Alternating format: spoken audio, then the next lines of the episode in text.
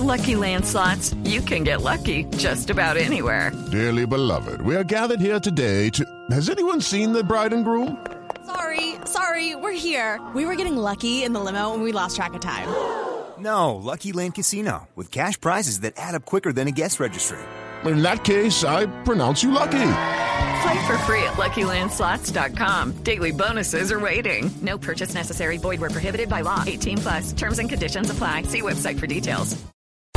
Dos de la tarde, 33 minutos. Aquí están las noticias. 53 ciudadanos estadounidenses estarían próximos a ser liberados como parte de los acuerdos alcanzados en la nueva etapa diplomática fijada hoy entre los Estados Unidos y Cuba. Desde Washington, Daniel Pacheco.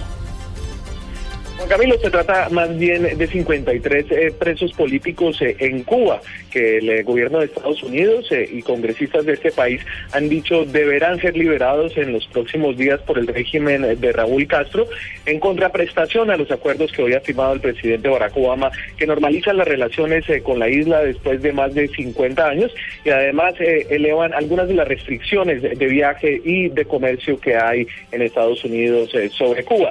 Sin embargo, el eh, del embargo económico contra la isla tendría que ser discutido en el Congreso, una invitación que hizo el presidente Barack Obama, que busca cambios en la isla que deben empezar con la liberación de estos 53 presos políticos cubanos en La Habana. En Washington, Daniel Pacheco, Blue Radio.